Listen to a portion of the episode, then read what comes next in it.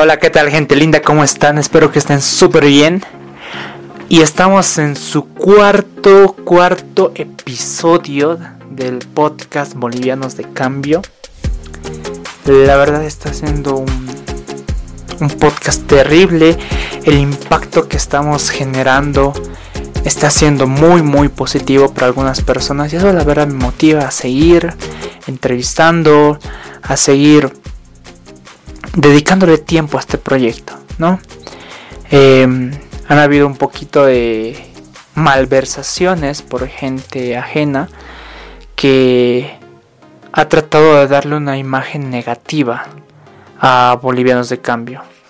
Una imagen que no, no tiene nada que ver con lo que realmente aquí nosotros estamos haciendo, ¿no? Nosotros estamos entrevistando a bolivianos y bolivianas que están haciendo un cambio en la sociedad boliviana a nivel nacional como también internacional. Estamos dando a conocer no solamente el éxito, sino los fracasos. Y como en todo proyecto, siempre va a haber personas que simplemente van a tratar de arruinarlo o de dar una mala imagen, ha existido en el anterior episodio un poquito de malversaciones. Pero bueno, ese no va a ser en ningún momento va a ser un impedimento para que yo siga con este proyecto y podamos seguir adelante. Eh, hay algunas sorpresitas que le voy a estar que les voy a estar indicando, pero eh, si es que tienen amigos, eh, con los que realmente se sientan o crean ustedes que puede cambiarles la vida, pues los invito a que les pasen estos audios, que los pasen estos podcasts, porque en serio que es muy importante, ¿no? Y es vital lo que nosotros estamos haciendo, ya que no solamente estamos entrevistando a una persona que tiene éxito, si no estamos conociendo todo su recorrido. Y muchas veces las personas se van a sentir mucho más identificados con los fracasos que con el éxito. Muchísimas gracias y bueno, este es nuestro cuarto episodio y estoy muy, pero muy feliz de poder presentarles a la cuarta entrevistada que es Cecilia Tapia, la emprendedora que es que ha fundado la empresa de Bohemia Papel. Es una empresa que se encarga de hacer de hacer eh, reciclaje de papel y posteriormente después de un proceso largo de, de elaboración logran sacar papel reciclado de alta calidad con impresiones de alta calidad hay mucho aprendizaje, muchas formas de, de ver una vida y la verdad me siento muy muy feliz de entrevistarla porque en aquí podemos ver la convicción que tiene una persona. La convicción que tiene Cecilia. Y esta convicción es tan fuerte que incluso ha llevado a que Cecilia se aleje de la parte industrial, de la parte de, maquinaria y netamente se centra en la parte de mano de obra. ¿Ya? Es una empresa que es 100% saludable con el medio ambiente. 100%. Incluso ella me comentaba que usaban muchas veces agua de de las lluvias, porque ella me decía que esta agua no tiene cloro y eso para su producto es muy muy beneficioso. Bueno gente, no quiero decirles más, no quiero darles más spoiler. y, y nada, bienvenidos a su cuarto episodio de Bolivianos de Cambio con Cecilia Tapia. Muchísimas gracias y nos vemos al final. Y hola, hola gente, ¿qué tal? ¿Cómo están? Espero que estén muy bien. Bueno, aquí ya estamos con nuestro cuarto episodio de nuestro podcast, eh, Bolivianos de Cambio, y la verdad me siento muy feliz de presentarles a nuestra, a nuestra invitada especial el día de hoy, Cecilia Tapia. es una emprendedora con un, con un emprendimiento muy interesante que es Bohemia Papel. Es una empresa netamente eh, artesanal.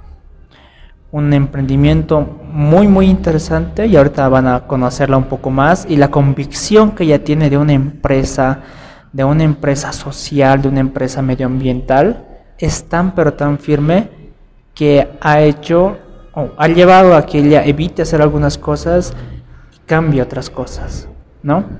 La verdad me parece muy interesante su historia y qué mejor forma de empezar este episodio que permitiendo que ella se presente. Cecilia, ¿qué tal? Eh, por favor, ¿quién eres y qué es lo que estás haciendo actualmente? Buenas tardes, Luis. Eh, me siento muy feliz por la entrevista. Eh, yo soy Cecilia Tapia, yo nací en Tupiza, esto está al sur de, de Potosí, en Bolivia. Y pues yo crecí en un lugar bien sano, ¿no? Un ecosistema eh, bien natural. En, mi niñez me acuerdo que iba en bicicleta a visitar eh, lugares con mi papá y todo ese conocimiento, digamos, de naturaleza me ha hecho llevar también a escoger una carrera que era ingeniería ambiental. Yo veía que también como joven, como profesional, podía aportar también desde mi profesión, incluso cuando estaba estudiando. Eh, en la universidad pedíamos a los estudiantes que traigan sus tareas en hojas reutilizadas.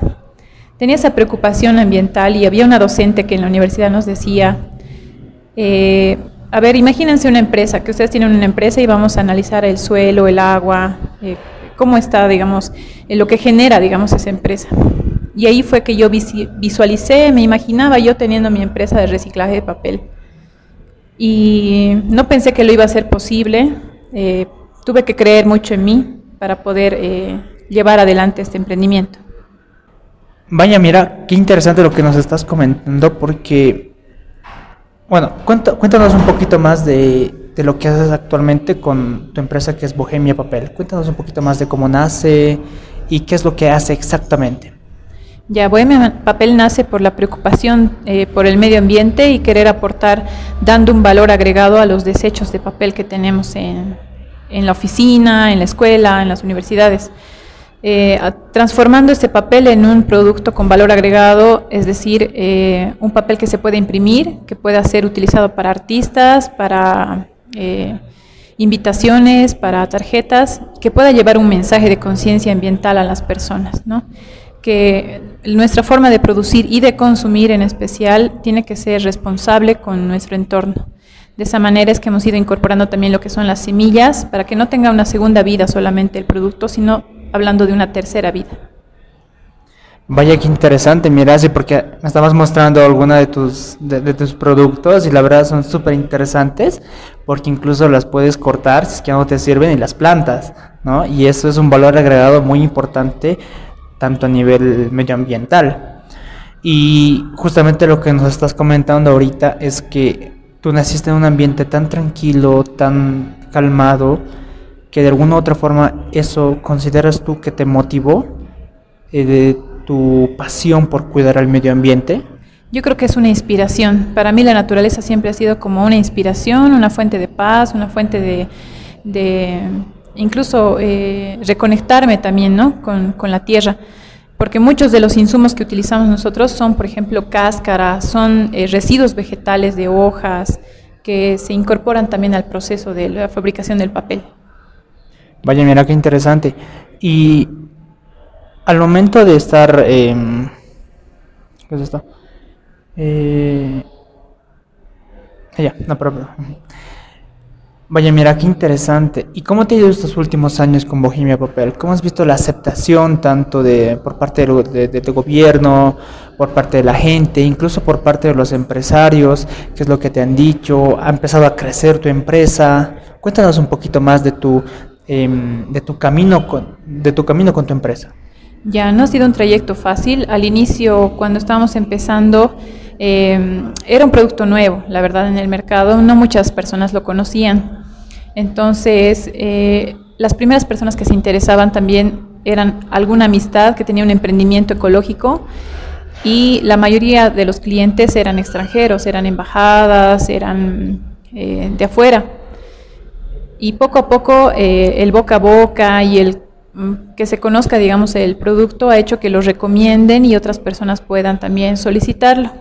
Eh, actualmente tenemos empresas bolivianas y emprendimientos que lo están utilizando para poder transmitir ellos también esa responsabilidad social, ambiental, eh, a través de, sus, de los productos con nosotros, ¿no? Entonces, hemos generado tarjetas de invitación, credenciales que ya no implican el consumo plástico, sino que tienen eh, un mensaje de poderlas plantar para generar y cuidar una plantita, ¿no? Y eso nos alegra porque la demanda en el mercado va creciendo y hemos visto también que personas a las que hemos enseñado y capacitado en nuestros talleres han podido abrir igual sus propios emprendimientos. ¿Alguna vez has pensado en industrializar tu empresa? Sí, lo hemos pensado. Hemos pensado en industrializar y tal vez crecer, pero también en ese pensamiento nos hemos ido dando cuenta que eh, hay dos caminos. Podemos industrializarlo y estandarizar, pero obtendríamos eh, otro tipo de papel, ya no sería el papel de Bohemia. El papel de Bohemia tiene atrás de eso todo un proceso sostenible, de cuidado ambiental y creo mucho también en lo que es el decrecimiento, porque la forma en que tenemos que consumir ahora tiene que ser menores recursos y tal vez producir de mejor calidad, ¿no? Una calidad ambiental y también para las personas. Oh, ya, esa, enfocarnos más en lo que es calidad y dejar de lado, digamos, la cantidad, ¿no?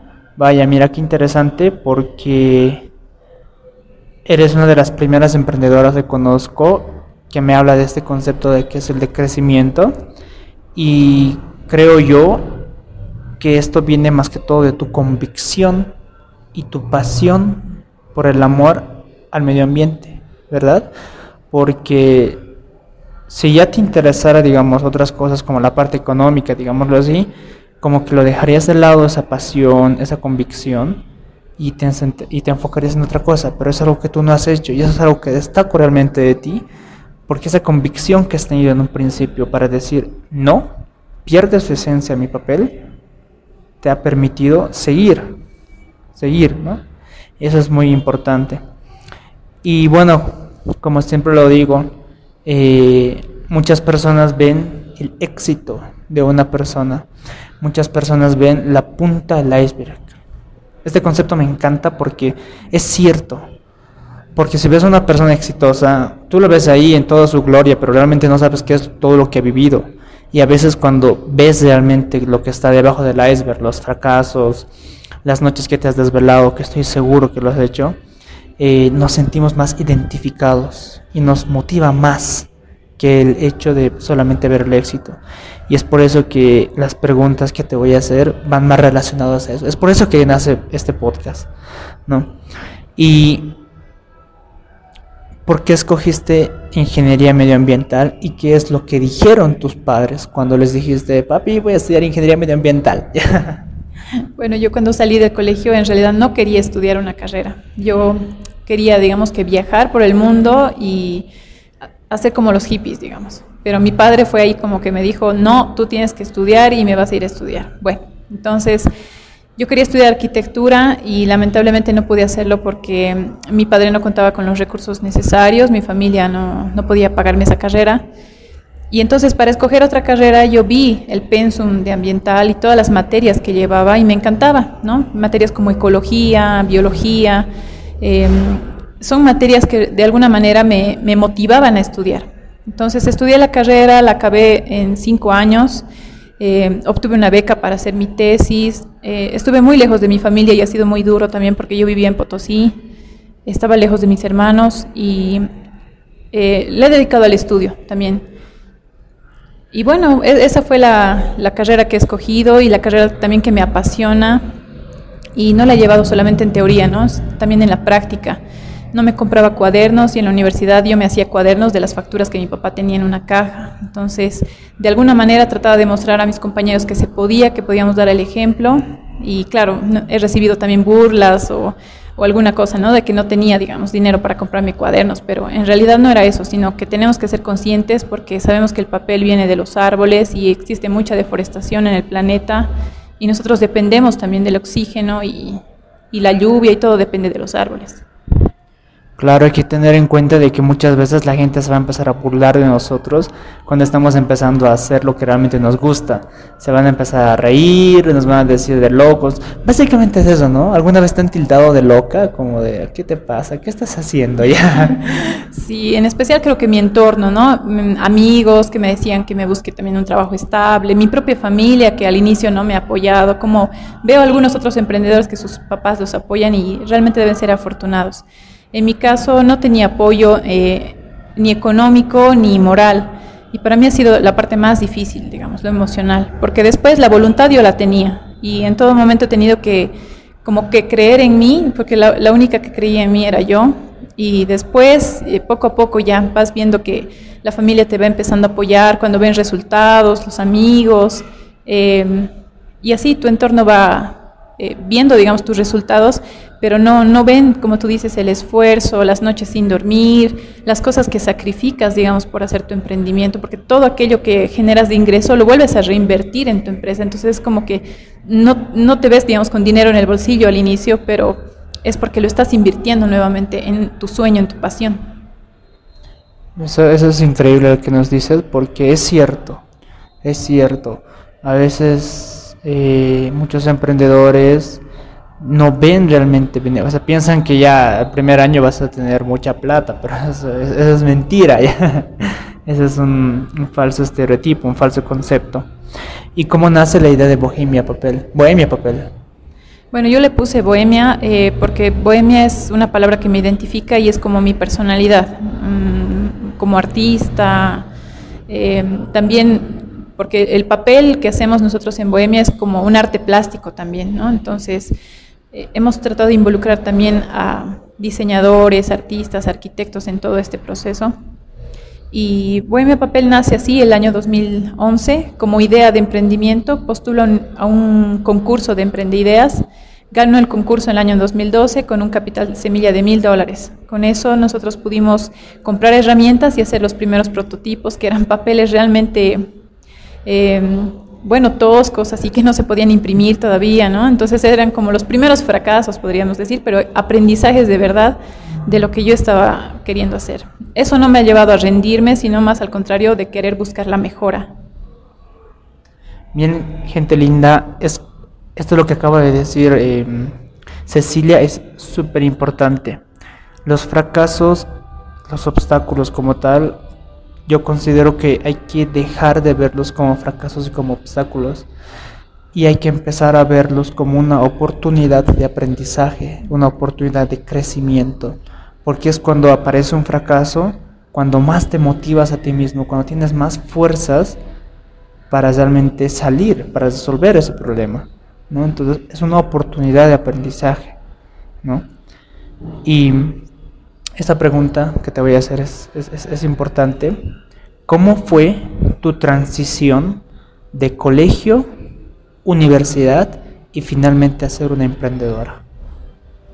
Bueno, mi transición en el colegio ha sido que yo la tenía bien clara, las materias que me gustaban en el colegio, eh, artes plásticas, matemática, literatura eran de mis favoritas. Sin embargo, no era muy buena en química, física o alguna otra materia.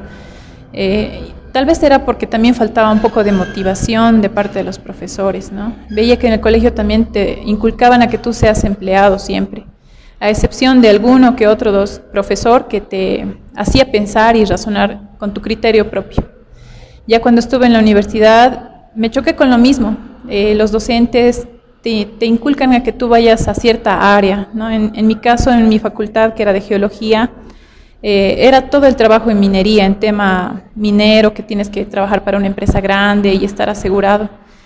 Yo roto con todos esos mm, eh, estereotipos. o conceptos ¿no? que se tenía del ingeniero ambiental, porque yo dije, nosotros podemos hacer en realidad cualquier tipo de proyecto social, ambiental, y eso es lo que hemos estado llevando también con Bohemia, no solamente realizar productos que se vendan, sino llevar la responsabilidad social, ambiental a la práctica. Actualmente tenemos... Eh, igual con otro colega, eh, un emprendimiento de conservación de la biodiversidad y hemos restaurado ecosistemas. Entonces creo que la eh, capacidad de mi profesión como ingeniera ambiental la hemos explotado, digamos, al nivel de, hacer acciones, de hacer cosas eh, soluciones, ¿no? Más que todo.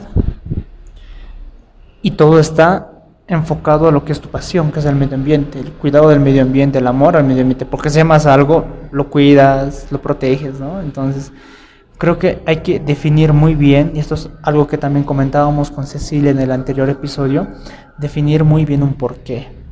Tenemos que tener un porqué tan, pero tan bien definido, que al final se convierte en una convicción tan fuerte que nadie te la va a romper, nadie te la va a quitar.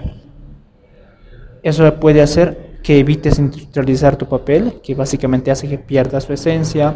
Eso puede hacer que crees otro emprendimiento de em, cuidado de la biodiversidad. Entonces, un porqué tan definido es muy importante, ¿no?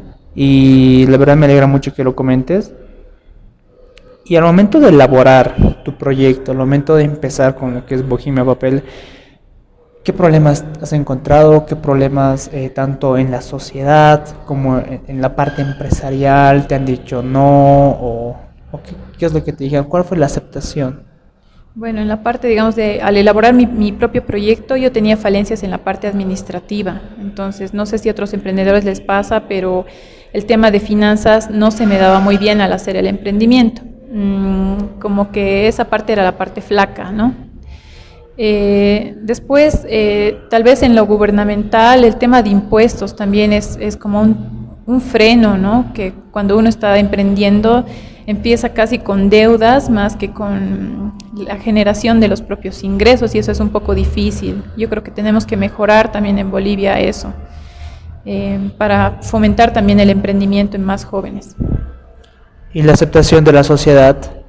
Ah, la aceptación eh, sí ha sido positiva porque, bueno, podían ver ellos un producto que estaba cuidando al medio ambiente y a la vez eh, la forma en que ha sido producido también. Para nosotros era muy importante demostrar a la gente que se puede hacer eh, sin gastar mucha energía, de forma artesanal, porque ahí se está dando la valoración también a la persona, al ser humano que está trabajando detrás de eso. Y para nosotros es importante igual ese, ese tema, ¿no? Mostrar esa conciencia ambiental, el cuidado al planeta, a través de un producto que puede ser una hoja de papel que uno, que uno está elaborando. Wow, ¿y qué tipo de reconocimientos has recibido con tu empresa? ¿Cómo es que los, los medios de prensa te han venido a entrevistar? Eh, el año 2017 yo he renunciado a mi trabajo. Eh, trabajaba en una ONG eh, realmente me gustaba mucho de trabajo. Lo renuncié para poder dedicarme a mi emprendimiento y es ahí cuando eh, me dedico al 100% a mi emprendimiento. Encontré un concurso que era el concurso eh, de los 500 mejores proyectos socioambientales de Latinoamérica, los premios Latinoamérica Verde. Postulé ahí a lo que era Bohemia Papel y con los resultados de ese último año pudimos clasificar eh, y viajar a Ecuador. ¿no? Yo utilicé mis fondos para ir a representar a Bolivia hasta el Ecuador. Y me encontré con otros proyectos, otras personas con eh, igual inspiraciones con el medio ambiente y objetivos también comunes y encontré una comunidad verde, ¿no? una comunidad de, un soporte, ese soporte que no tenía cuando estaba empezando el emprendimiento, encontré como mis amigos y mis aliados y fue muy, muy hermosa la experiencia. El año 2019 volvimos a ganar ese mismo eh, concurso y animamos también a otros emprendimientos bolivianos a que puedan postular, porque a veces uno no postula porque no conoce eh, qué concursos hay o cómo se tiene que postular. Entonces nosotros ayudamos a que otros también puedan postular y sí, han sido clasificados también y hemos podido demostrar que como bolivianos se puede. Eh, después obtuvimos un reconocimiento de la Asamblea Departamental, Legislativa Departamental, eh, como empresa productiva y que cuida el medio ambiente. ¿Y cómo eh, te han llamado de estos lugares diciéndote que eh, vas a participar en ese concurso o te estamos considerando para participar en ese concurso o tú has aplicado con tu empresa?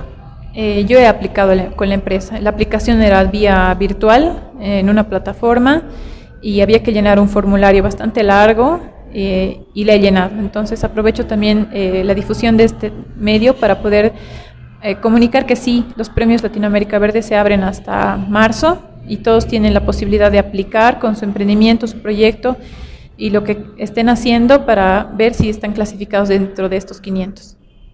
qué interesante porque creo que es, hay que buscar, ¿no? Hay, tenemos que buscar, no tenemos que simplemente sentarnos y estar en nuestra zona de confort, tenemos que salir, tenemos que buscar en páginas, porque algo que, eh, algo que recalco de una, de una, eh, de una de mis docentes que tuve en clubes de ciencia era de hay becas para todo, hay becas para todo, concurso para todo, y este tema del medio ambiente últimamente está teniendo un boom muy fuerte en especial con lo de con lo que pasó aquí en el reino de Alpacoma. ¿Cómo fue esas veces? ¿Ha, habido más, eh, te han llamado más cuando ha habido ese problema del relleno de Alpacoma? ¿Qué es lo que pasó en tu empresa?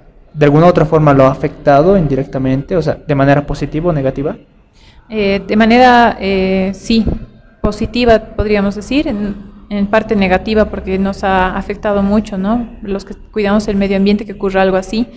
Y fue lo de Alpacoma en enero y después justamente en marzo ocurrió el mega deslizamiento también en un ex relleno, que nos demuestra también que sobre un relleno no es posible construir, ¿no es cierto? Y que tenemos que ver otras formas de, reciclaje. Ese año nosotros hemos activado como emprendimiento, junto con otros emprendimientos también, lo que es la red Cicla, que es una red que conecta también a actores, porque las personas a veces se paran en su casa y no saben dónde llevar los residuos. Eh, y en, el, tema positivo podría decir es que eh, recién nos daban como que el interés también los medios y buscaban, eh, el, municipio, los medios buscaban también ver quiénes estaban reciclando o, qué se estaba haciendo con los residuos y nos hacían algunas notas de prensa y nosotros aprovechábamos también de difundir ese mensaje de conciencia ambiental. Hemos hecho también talleres con niños o talleres gratuitos, ¿no? Con escuelas para poder... Eh, también cambiar esa mentalidad sobre los residuos. Vaya, mira qué interesante. ¿Y qué situaciones consideras tú que han marcado tu vida? ¿Qué situaciones consideras que si no te hubiera pasado eso, ahorita no serías la mujer que eres? Eh, bueno, hay un tema, ¿no? En mi niñez, yo he sufrido violencia, eh, vengo de una familia en la que ha habido violencia intrafamiliar entonces, eh, ya cuando estaba en la universidad tuve que toparme con ese monstruo, de poder superar también todo ese dolor y todo eso a través del arte. Entonces, yo creo que el arte ha salvado mi vida y uno de esos artes ha sido el papel. Eh, creo que no sería la mujer fuerte que soy ahora o resiliente si no me hubiera pasado aquello. Otra de las cosas es que el vivir solo para mí es algo muy, muy importante y que te enseña demasiadas cosas, como desde administrar tu dinero, em, hacer tus cosas de forma independiente, autónoma y ser responsable ¿no? con tus acciones. Y sería mi consejo para los jóvenes, ¿no? que si están viviendo con sus papás o algo, entonces intenten vivir solos y, van a poder aprender muchas cosas. Vaya, lo que nos es súper importante porque creo que es más que todo salir de nuestra zona de confort, ¿no? Salir, ampliar nuestro, nuestra visión, quitarnos la venda de los ojos y muchas veces enfrentarnos a lo que es la realidad, porque es muy diferente, ¿no? Vivir con tus padres a vivir solo. Yo aún no lo he hecho, no, no te voy a negar, pero en algún momento yo creo que sí, voy a necesitar salir, también para ver cómo es la vida como tal, ¿no? y estas situaciones ha sido muy duras. ¿Y cómo, ¿Y cómo ha sido que, ah bueno, nos has contado que desde el arte te has superado? ¿Y durante la universidad qué actividades extracurriculares realizabas? ¿Hacías algún tipo de voluntariado eh, con el tema del medio ambiente? ¿Qué actividades extracurriculares hacías? Bueno, en la universidad eh, yo he postulado para ser auxiliar de docente, ¿no? Entonces, eh, esto era porque también los ingresos no eran suficientes y era necesario también generarse otro tipo de, empleo. Y a mí me gusta mucho enseñar, entonces mm, he sido auxiliar de técnicas ambientales dos años y de ecología ambiental dos años. Entonces me, lleva, me gustaban mucho estas materias que yo hacía más de lo que se tenía que hacer en la universidad. Entonces hacíamos proyectos con los estudiantes, por ejemplo, uno que se llamaba Puntos Negros y Puntos Verdes, donde por grupos teníamos que identificar en la ciudad de Potosí cuáles eran esos puntos de contaminación, ya sea acústica, sonora, eh, residuos eh, y, otros que estén contaminando el ambiente. Y se encontraban, por ejemplo, diques de cola en pleno centro urbano, ¿no? O aguas residuales. Y puntos verdes, que eran aquellos puntos donde se podía tener un contacto con la naturaleza, un contacto positivo, digamos, al medio ambiente. Hemos descubierto que había muy pocos puntos verdes en Potosí. Y eso también nos ha llevado igual a reflexionar de que hay que hacer algo y hay que hacer acciones para que todo esto pueda mejorar. Eh, he sido parte también de varios voluntariados, entre esos estaba Lidema, cuando era jovencita, que igual éramos parte de la Red Nacional de Voluntarios Ambientales. Y bueno, en todo lo, en todo lo que he podido he tratado también de hacer ese granito de arena también, ¿no? Con la parte ambiental. Y que bueno, la verdad, eh, hay muchas personas que consideran que voluntariado es algo que también que te cambia la vida, ¿no? Que básicamente sin voluntariado tuvieras otra perspectiva. ¿El voluntariado consideras que ha sido algo muy, muy importante en tu vida? Sí, de hecho es muy importante y hasta ahora lo, lo sigo haciendo. Ahorita soy voluntaria de Recicla, soy voluntaria de La Paz Biodiversa, porque no percibimos ningún ingreso por lo que hacemos. Es más, muchas veces de nuestro bolsillo tenemos que poner para que los proyectos puedan salir adelante, pero es una satisfacción enorme el poder ver que están funcionando, que la gente se involucra en la conservación y de que contagias también ese eh, cariño, digamos, ¿no? a las plantas, a los animales, a los, al entorno. Oye, entonces ¿Te has dado cuenta que de alguna otra forma lo que tú estás haciendo ha empezado a influir en las demás personas? Ha, empezado, has empezado como a plantar esa semillita de, de amor por la naturaleza usándote a ti como ejemplo? Sí, sí, de hecho, tengo que estar siempre mm, en constante vigilancia también, ¿no? De mi misma persona, de decir cómo estoy consumiendo, cómo estoy eh, viviendo, porque las personas igual te miran como un ejemplo y la, mejor forma, digamos, de dar, de demostrar ese ejemplo es con tu misma persona, ¿no? Por ejemplo, mm, el hecho de utilizar transporte público, el hecho de, utilizar tu bicicleta, digamos, para transportarte, ya hace la diferencia. En tu entorno, las personas quieren contagiarse de esas acciones positivas. Y bueno, y sí, la verdad que sí, porque últimamente los jóvenes eh, esta generación, las nuevas generaciones que están viniendo, como que tienen un poquito más de conciencia social, ¿no? ¿Te has dado cuenta de eso? Porque, por ejemplo, yo estaba en clubes este año, 2020, y hubo un, un, docente que dijo, ¿no? ¿Qué es lo que quieren ver en una empresa? ¿Qué es lo que quisieran ver en, una, en un nuevo emprendimiento? Y me acuerdo que varias, varios jóvenes dijeron, dijeron educación, conciencia social, conciencia medioambiental, eh, o sea, ya eran cosas positivas, ya no era una mentalidad de dinero, dinero, dinero. Y uno de los claros ejemplos es tu empresa, Bohemia Papel, y los demás emprendimientos que tienes, eso me parece muy, muy importante. Y algo también que recalco de lo que nos acabas de decir es la congruencia. ¿No?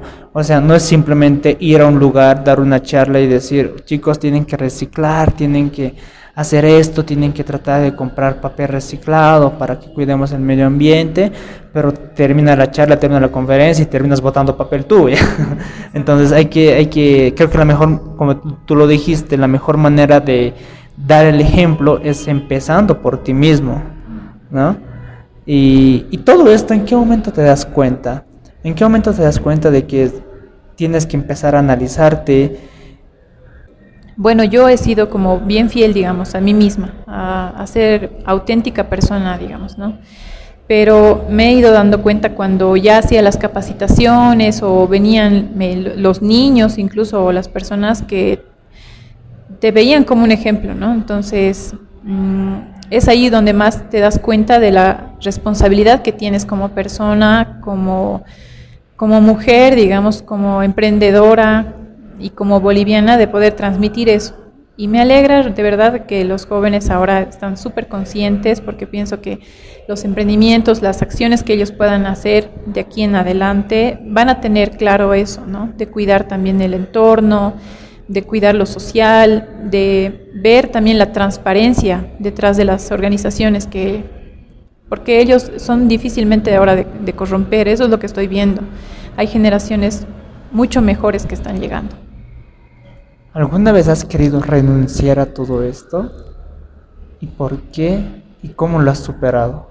Bueno, al inicio estaba pensando en dejarlo, pero era por una cuestión más emocional. Yo estaba aquí en La Paz y no conocía a mucha gente y la familia, mi entorno cercano me decían que para qué estás haciendo eso, búscate un empleo, déjalo.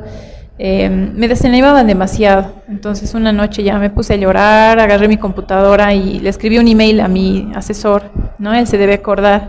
Y le escribí, Andrés, creo que voy a renunciar a mi emprendimiento porque, bueno, no tengo ese apoyo y así. No es lo que ellos quieren, digamos. Claro, pero claro, ahí me di cuenta ya y él me dijo, pensalo, hablaremos cuando estés con la cabeza ya más fría y al día siguiente ya después de haberme desahogado y todo, me di cuenta de que era mi vida, ¿no? Era mi vida, era el camino que yo quería seguir y entonces lo que hice fue ya me fui em, para poder hacerlo ya sola, ¿no? No importando el, el apoyo que exista o no existe el apoyo, pero la cosa era llevarlo adelante. Vaya, y esto también ha sido una, seguro debido a ser una motivación muy grande para que cuando haya... ¿Cuál es el problema más grande que has tenido con Bohemia Papel? Em, el problema más grande, bueno, ha sido también quedarnos eh, con productos, eh, porque a veces uno toma malas decisiones y piensa que eh, los puede hacer para poder luego vender, digamos, ¿no? Entonces me he dado cuenta que en esa parte yo era mucho mejor hacer eh, un modelo de negocio en el que trabajes a pedido. Entonces, de esa manera no te quedas con productos. Yo admiro mucho a las personas que salen en ferias y venden en ferias sus productos que los han producido todo el mes, digamos, ¿no? Pero en nuestro caso ese ha sido un aprendizaje de que como hacemos productos muy personalizados y, eh, como el cliente quiere, eh, es muy difícil producir de forma estándar. Entonces, ese ha sido uno de los eh, aprendizajes que he tenido, una de las cosas más difíciles porque he invertido dinero y se ha quedado a veces así. Wow, eso sí que debe ser duro, invertir dinero y ver que no, que no te está retribuyendo como tú pensabas, ¿no? Pero creo que lo importante es seguir adelante, seguir adelante. Y ahora, hasta la experiencia que tú tienes hasta el momento, todo lo que has vivido, ¿qué problemas evitarías sabiendo lo que sabes hasta el momento? Bueno, con lo que sé ahora, lo que evitaría sería eh, mejorar, digamos, el tema de finanzas desde un inicio. Eh, y ese es un consejo que daría a todos, que se capaciten o tomen algún curso pequeño en este tema de manejo de educación financiera. Educación financiera, porque es muy importante como emprendedores eso. Veo que tienes mucho, te está yendo muy bien en tus emprendimientos que poco a poco están empezando a tomar más fuerza también por el entorno, porque un tema medioambiental es muy, muy requerido últimamente, ¿no? En la sociedad misma. ¿Cómo te ves, cómo le ves a la Cecilia de aquí a 10 años? ¿En qué situación está? Eh, tal vez sigue con Bohemia Papel, o tal vez ya no, o tal vez, no sé, se te ocurre industrializar, lo que no creo que pase, pero ¿cómo lo ves a la Cecilia de aquí a 10 años? Eh, yo me veo eh, igual de feliz, ¿no? Y espero poder continuar también con mi emprendimiento y tal vez eh, hacer una diversificación de nuestros productos y servicios. Eso es lo que estoy viendo y proyectando futuro. Me gustaría más trabajar y conectar con artistas y diseñadores en la marca que sean bolivianos y que puedan mostrar al mundo que también en Bolivia podemos hacer productos eh, y, crear arte de una forma más consciente. Eh, después, mm, creo que es una de mis pasiones, ¿no? El tema ambiental, entonces veo una Cecilia que también está involucrada en temas ambientales, que creo que eso no lo dejaría. Y mm, espero que pueda también eh, inspirar a más personas a que puedan hacer algo similar o diferente, pero con las mismas convicciones, ¿no? De que cuidemos también el planeta porque es el lugar donde vivimos, eh, los recursos son finitos, no como así que son infinitos se piensa, y se ve a otras formas de producir, ¿no? Eh, incentivemos también el ecoturismo y todo eso. Eh, creo que me veo ya también más estable con mi empresa y mm, que pueda ser más autosostenible. Es decir, por ejemplo, el tema del agua, ¿no es cierto? Que a veces uno lee los informes ambientales de los técnicos y, ve que se proyecta, ¿no? que van a reducir también las fuentes de agua, entonces en ese caso ya tenemos que estar pensando en acopiar agua de lluvia, de hecho nosotros en el emprendimiento utilizamos agua de lluvia en la época húmeda y eso es algo que sí o sí hay que hacerlo para ser autosuficientes, ¿no? Tal vez mejorar el tema de energía y, ver otras energías alternativas a la actual. Y así, es, así es como me estoy viendo ahora. Oye, qué bien, súper interesante. Puedes hacer muchas cosas, pero al final todas van de la mano, muy de la mano con lo que es con tu pasión, ¿no? con tu pasión con el medio ambiente y ahorita acabas de demostrarnos eso. ¿Y alguna vez te has puesto a pensar de a qué se debe todo este éxito que tienes? Porque ¿cuál ha sido esa, ese ingrediente especial que tú le has puesto para llegar hasta donde estás? Mm, creo que el ingrediente especial y que también me define a mí y define mi marca es el compartir y la confianza. Eh, nosotros en vez de ver a un cliente vemos un amigo, entonces le hablamos con toda la confianza para lo que quiera hacer, ¿no? Y el compartir porque mm, no soy una persona egoísta, entonces me gusta en los talleres enseñar hasta el último detalle de lo que es Bohemia Papel y he transmitido porque de todas maneras nosotros no estamos permanentes en la tierra y a mí me gustaría que si yo algún día no estoy, otras personas puedan ¿por qué no hacerlo? ¿no? Y, de hecho ya hemos visto, ha habido personas que han pasado los cursos y ahora han emprendido. Entonces realmente nos satisface. O comunidades que ahora ya han hecho su papel y han tenido su primer cliente. Entonces ese tipo de alegrías o retribuciones son muy, muy importantes para mí como persona y también para la marca. Entonces llevaste también Bohemia Papel a lo que es las comunidades rurales. Sí, hemos hecho capacitaciones en comunidades rurales de Santa Cruz, La Paz, Oruro, eh, Tupiza y otros sectores más. Y en especial una comunidad del lago con la que hemos compartido y esa comunidad pudo hacer su papel, ¿no? La profesora de ahí nos ha sorprendido bastante porque todo ciclo mm, de primaria pudo hacer papel, los niños hacían el papel y sobre eso escribían leyendas, escribían el proceso de fabricación del papel es decir, tenían un aprendizaje vivencial realmente, ¿no? El saber hacer, como se dice. Y eso es muy, muy importante porque para ellos les da una herramienta, ¿no? De que pueden en, algún momento defenderse en la vida sabiendo hacer lo que hacen. Eso, eso lo que nos dices es muy, muy bueno porque hay que empezar a darle, hay que empezar a educar a los pequeños para no castigar a los hombres, ¿no? Es algo que recalco un poco, es un mensaje que vi hace mucho tiempo. Y en nuestra sociedad actual, ¿qué falencias has visto? Muy aparte de lo que es el tema medioambiental, que sí hay que reconocer que no somos un país perfecto y no estamos, esta, mm, este chip de reciclaje, de entender para qué sirven los colores y los contenedores, no está muy inmerso en nosotros, ¿no? Pero muy aparte de eso, ¿qué otras falencias has visto? ¿Qué otra mentalidad no te gusta de un boliviano?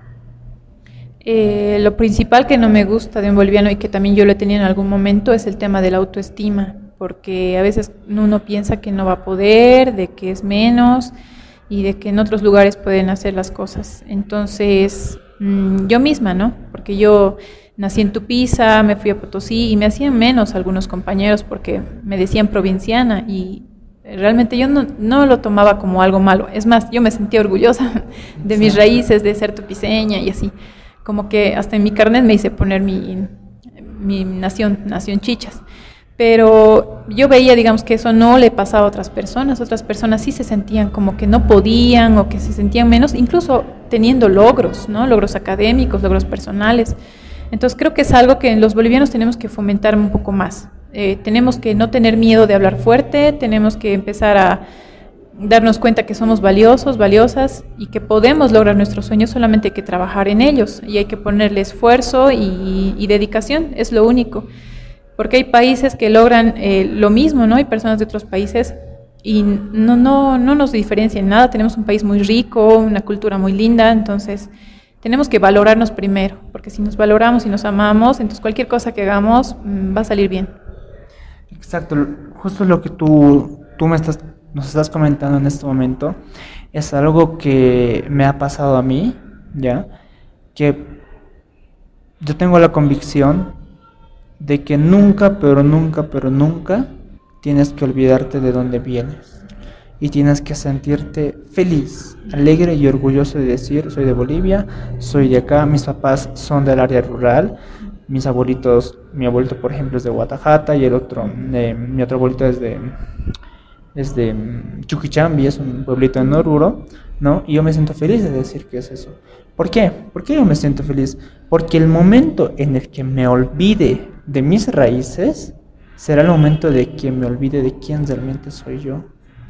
Porque muchas veces incluso nuestra historia va a servir para motivar a más personas y decir, ah, no, esa persona ha venido de tal pueblo, esa persona no ha tenido todas las cosas en bandeja de plata, ¿no? Entonces, incluso nuestra simple historia, sin que nosotros abramos la boca, de por sí ya puede ser inspiracional para otras generaciones. Y podemos llegar a cambiar muchas mentalidades con eso. Es un estereotipo muy malo el decir, ah, no, que las personas de Estados Unidos o que Reino Unido o que Bolivia no puede. No, aquí tenemos los recursos necesarios. Aquí tenemos emprendedoras y emprendedores. Tú, Cecilia, Rolly, Fabi. Hay muchos más emprendedores que estoy, en que los estoy encontrando. Y ya tengo muchos contactos. Y yo me quedo impresionado. Este ecosistema emprendedor últimamente en Bolivia está creciendo. Y tú eres un claro ejemplo de eso. Y por eso me alegra haberte encontrado. Me alegra también y gracias por habernos cedido este tiempo de, de entrevista. Ya que hay mucha historia hay mucho que compartir, muchas lecciones, como tú dices, y, eso, ¿no? Y, todo lo que nos has compartido hasta el momento realmente es, es increíble, ¿no? Muchísimas gracias. ¿Y cuál crees tú que es el secreto del éxito de un emprendedor? Tal vez haya uno que es general eh, para mí el secreto sería que no, no perseguir lo, económico, ¿no? sino tener claro eh, el por qué y tu motivación de por qué quieres emprender. Siempre eh, detrás de cada historia de emprendimiento hay un porqué y una motivación. Eso, aquello que les mueve, aquello que es su motor, entonces no lo suelten, no lo dejen. Tal vez se pueda transformar esto de alguna manera, pero si quieren hacerse ricos, eh, pues es un camino, ¿no? Pero generalmente los emprendedores no emprendemos por querernos hacer ricos, sino queremos porque buscamos una solución, encontramos un problema y somos ingeniosos para encontrarle la solución y, apostar por ello. Entonces, ese sería mi, consejo. Lo, que, nos dices es muy cierto y eso también va de la mano. Eh, uno, respetar el proceso ¿ya? de un emprendimiento y ser pacientes y perseverantes, porque al principio no vas a ver resultados, pero tienes que ser paciente, perseverante y con una convicción, un porqué tan definido que te motive a seguir haciéndolo, ¿no? Algo también que quería acotar a lo que dijo mi docente el día de hoy, justo el día de esa grabación, es el que pega primero pega doble. Y, si te pones a analizar es muy cierto. Yo creo que jamás una excusa tiene que ser de la mano de em, nadie lo ha hecho. Eso no tiene que ser una excusa.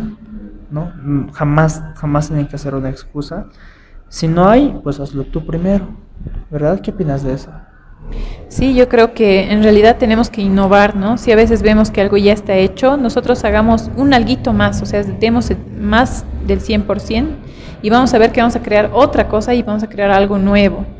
Eh, otra de las eh, cosas que también como bolivianos tenemos que cambiar y es lo que he visto mucho aquí es eh, que las personas no quieren compartir, o sea, eh, son muy egoístas de decir esto es mío, yo lo he creado y no, tú no lo puedes hacer o, o, hay miramiento, digamos, ¿no? Entonces, de esa parte yo creo que esa ha sido otra de las cosas que a mí me ha ayudado como persona y también eh, esa libertad, ¿no? De poder crear algo y que otra persona también lo haga, ¿por qué no? Porque en realidad no, tenemos, no tenemos que vernos como competencia, en algún momento todos vamos a poder ser aliados y todos, en cualquier rubro que, uno esté, vamos a poder hacer algo, algo mejor, digamos, o con valor agregado. Entonces, cada uno es único y hágalo de, de esa manera. Exacto, eso, eso es súper importante porque incluso entendemos más cuando compartimos, ¿no? Entendemos mucho más cuando compartimos. Y eso lo que nos acabas de decir es súper vital. Eh, la, una persona que admiro mucho lo llama competición. Ya no competencia, sino competencia, cooperación y a la vez competición. Es una unión de los dos que realmente habla mucho y es mucho mejor para que todos se ayuden, todos compitan y todos crezcan. Y ya para cesar, la verdad se ha extendido 45 minutos, ha sido súper rápido, pero te quería hacer estas últimas preguntas. Y esta creo que es una de las más importantes, ya que nos ayuda a hacer una introspección. La vez que me lo hicieron a mí fue algo sorprendente. Imagínate que estás por la calle, ¿ya? Y ves un espejo. Pero ese espejo es mágico. Y te ves tú, ves a una Cecilia, pero de 10 años. Una mini Cecilia, digámoslo así y de la nada de ese espejo sale. Y ahora estás tú con ella. Estás, te has tomado de la mano. ¿Qué le dirías a esa pequeña Cecilia? Bueno, yo le diría a esa pequeña Cecilia que mm, admiro su valentía y mm, que siga así, que no se rinda y que si ella quiere hacer algo, entonces lo va a poder lograr. Solamente tiene que creer en sí misma y que también no se preocupe ¿no? por los problemas y todas las dificultades que se le van a presentar porque son pasajeras, que en algún momento se va a caer, pero tiene que levantarse y tiene que seguir pedaleando, digamos, esa bicicleta de la vida que, que está, en la que está yendo. Y eso le diría, que busque su felicidad, que es lo que ahora he estado haciendo también.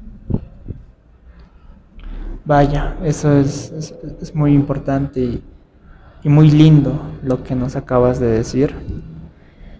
Y, y bueno, eh, creo que la última pregunta, ¿qué otros bolivianos y bolivianos de cambio te gustaría escuchar en, el, en los próximos episodios? Mm, en los próximos episodios a mí me gustaría escuchar a Rocío Alvarado. Ella es gerente de moda ecológica y tiene una historia muy, muy hermosa y ha creado un emprendimiento de ropa ecológica y aparte es mamá, entonces creo que podría inspirar a muchas mamás, mujeres bolivianas, eh, con su emprendimiento. Después conozco a un joven que es eh, Félix Chambi, él es hijo de productores y también ha creado un emprendimiento de café. Y son personas admirables, entre muchos otros que conozco también. Vaya, te prometo que los voy a contactar para próximos episodios. ¿Algo más que quieras decirle a nuestra audiencia? Que eh, tal vez agradecerles porque la verdad ya es mucho tiempo de, grabación, entonces eh, algo que quisieras aportar, decirles recomendación. Agradecer a los que nos están escuchando, agradecerte a ti Luis también por el tiempo y la entrevista. Y bueno, decirles que si son ustedes dedicados a, tener un, empleo y, están empleados, entonces adelante, porque hay muchos logros también que se pueden hacer de esa manera, ¿no? Yo admiro mucho a mi papá, que él es empleado y realmente tiene muchos reconocimientos, él es docente. Pero si el que me está escuchando o, aquella persona es emprendedora, emprendedor y tiene esta curiosidad, esa chispa que dentro de uno uno sabe que es emprendedor, entonces siga eso, no, no lo apague, eh, ese fuego que está ahí, entonces continúe eh, y siga, siga su ilusión, su pasión, aquello que le motive a hacer, ¿no? que está dentro de nosotros.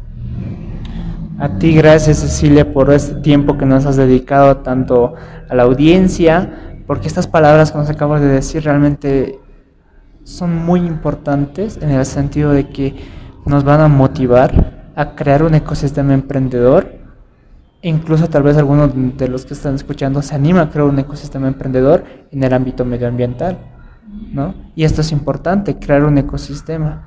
Algo que nos decía, algo que me decía, y esto ya para concluir, un docente, bueno, un, sí, un docente de clubes de ciencia es, primero, encárgate de crear un ecosistema donde tú le des al ecosistema. Y a largo plazo, encárgate también de que ese sistema de alguna otra ese ecosistema de alguna otra forma te retribuya. ¿no? Bueno, gente, muchísimas gracias. Muchísimas gracias a todas las personas que se han quedado hasta el final de este, de este episodio. Eh, nos vemos en la próxima con otro capítulo de Bolivianos de Cambio. ¿Te quisieras despedir, Cecilia? Muchas gracias a todos los que nos escuchan y bueno, adelante con sus sueños ahora. Exacto. Gracias y hasta la próxima. Palabras muy, muy sabias. En serio, espero que hayan disfrutado este podcast. No se olviden de seguirnos por nuestras redes sociales, por mis redes sociales, em, facebook.com slash luisjqr y por nuestro Instagram arroba luis jqr. También no se olviden de darle like a la página oficial de Facebook de Bolivianos de Cambio, donde también estamos subiendo y compartiendo contenido de los próximos entrevistados y muchísimo más. Y nada gente, espero que se lo hayan disfrutado y muchísimas, pero muchísimas gracias. Hasta pronto.